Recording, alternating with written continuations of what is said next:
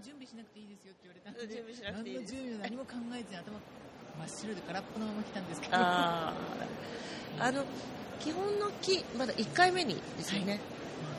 1回まだほらいやどんなものかもわからないんで、来ようと思ってくれたのはなぜですか、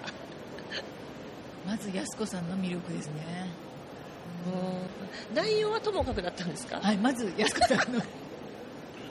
お話を聞きたいなと思って。あーでも話を聞く場面もあり、やる場面もありだったですよそうですね。ねそうです。それはちょっと入ってびっくりした。どうでしたか？それが分かって。それも自分で自分に挑戦？でちょっと負荷をかけて、うんうんうん。今までなんか体験したことない人の前で話すとか考えてもなかったけど実は PTA だったりいろんなところで身近にあったことを、なんかもう一度自分のもとに置いて考え直して発信ができるんだっていうことを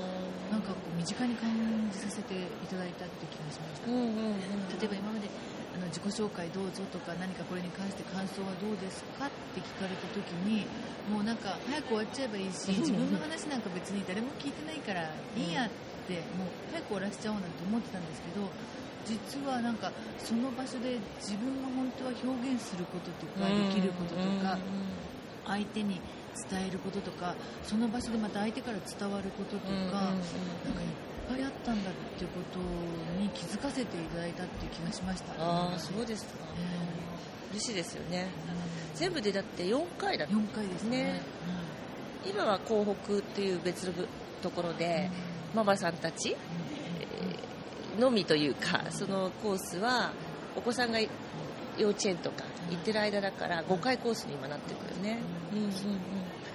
毎回だから最初1回目と4回目でどどんな体験っていうかなまずどっから行こうか。どどそのそれは今終わって感想ですよね、なんか少し思い返してもらうと、最初の時はまずその3分間話すっていうこと自体が自分にとってはこう長いとっても長くて文章を起こして自分で考えてうん構築して今度それを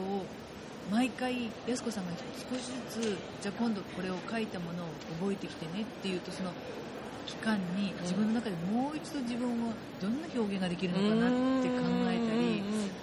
その文章の中でどこを面白くしたらみんながこ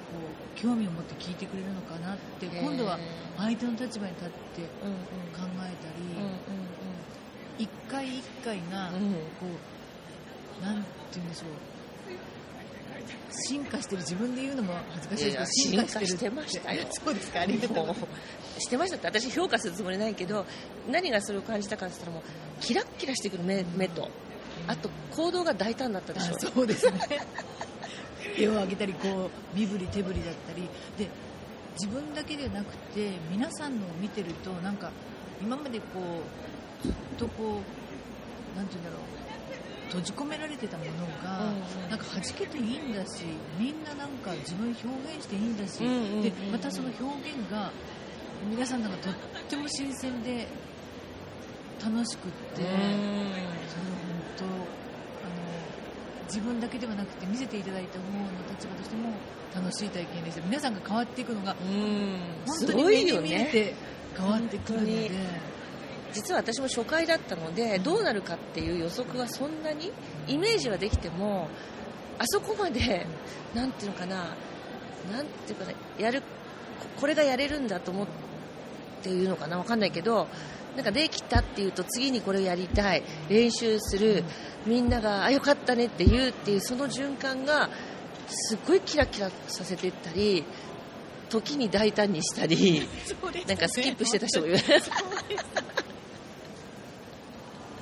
スキップですかそこでみたいなね、うん。いろんなタイプの自分を出してる方もいたり、うそうあれも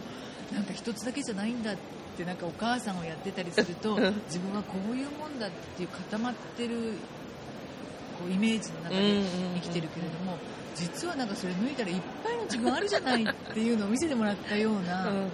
だから自分もそうなんだってまた戻ってくるし、うんなんか一つずつこうなんか殻が溶けていくのを見せてもらったし自分でも体験したしっていう楽しかったですね。あなんか改めてそうやって聞くと私にとってもすごく嬉しいし嬉しいっていうかその私ご機嫌コーチングっていう屋号はそのどの瞬間もご機嫌でいたいってそういう自分作りをしたいなっていう思いとそれをみんなと分かち合いたいって思うのね。で誰でもできると思っていてつまり今言ってくれたどどんな自分もありだしあこんな自分を見つけられたみたいな発見でそれが自分のご機嫌の種となって芽吹かせてこうみんなで循環していくようなそれをしたいと。そう思った時に、まあ、コーチングってところからちょっと外れて自分ってものを見た時に自分も外してみた時にああなんかそうかそうかなんか養成講座やったり人にあでもないこうでもって言いながら一緒にね営業回ったりあのなんだろうな今まで持ってきた培ってきたその伝える技術みたいなものも加味していったらいいなって思った時に、まあ、この講座をやろうと。どっちかというとコーチングと聞く仕事なんだけど伝える技術っていうのもすごくコミュニケーションだから行ったり来たり。で思ってたことを相手に伝える。相手が分かるように伝える。届くようなパフォーマンスをする、えー文章の構成を考えるとかなんかそういうものっていうのは結構知ってるようで知らないのかなっていうありましたね。